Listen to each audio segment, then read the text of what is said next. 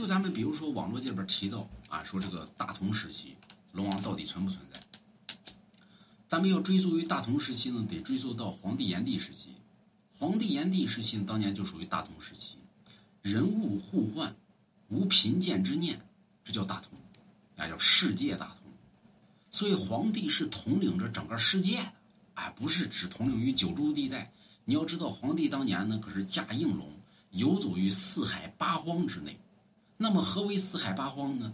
咱们中国文化体系里边讲的叫八荒之内有九州，九州之呃八荒之内有四海，四海之内有九州，对吧？咱们属于九州，所以往外叫荒芜之地。所以中国人在以前呢一直认为呢。说外边乃为荒凉之地，这就是皇帝为给自己的子民说的。外边太荒凉了，别出去，啊，玉门关。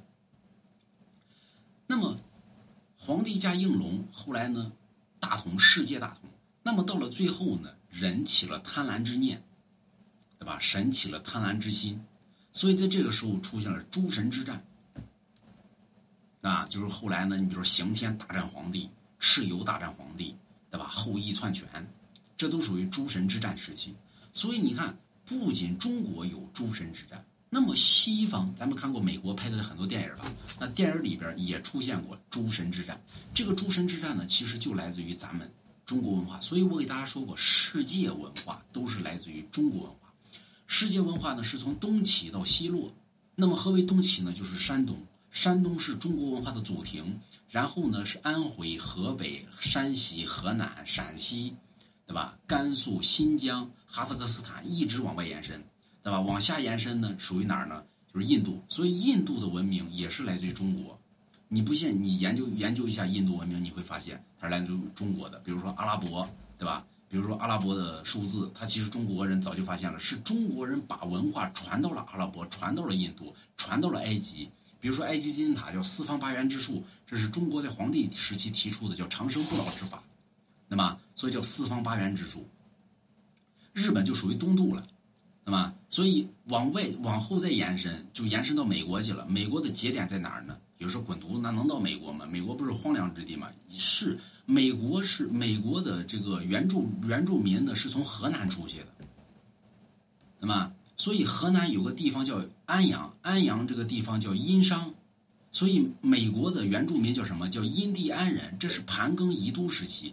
就是盘庚时期呢，当然盘庚呢，把这些人呢都移都到安阳，然后然后这些就是你如果中国人讲究故土难移嘛，从山东到河南，然后这些人要往回跑，往回跑的过程中呢，就出现了一个问题，盘庚要杀这些人，这些人就从山从山东出海，然后一直渡到了美国。有人说能吗？那保不齐中国人的智商呢？中国人的智力，中国人的智商，对吧？抠出来比外国人多半斤，对吧？所以。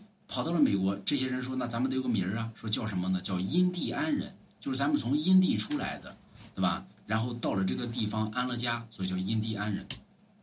那么，所以大同时期呢，从这个中国文化体系里边讲的，说五千年出一次，所以从黄帝炎帝一直到诸神之战，然后重新封神，再到现在，对吧？五千年节点刚好到。”所以，为什么很多学者提出要有诸神之战，啊，不是要有这个叫什么叫叫大同？所以，大同时期的出现，你别忘了，得有第三方。什么叫第三方呢？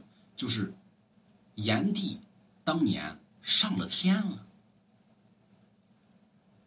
开始大同时期的前期是炎帝顺终南山仙藤而上，对吧？去求教于天地，天地赐予。炎帝五谷之术、武器之法，对吧？编编布于百草之右，所以后来才出现了大同时期。就是什么呢？第三方干扰。所以要想出现大同时期，必须得有第三方干扰。比如说第三方哪儿呢？外星人。那么，所以一旦外星人大量的介入，哎，就有可能会出现于大同时期。那么这个呢，只是传说啊。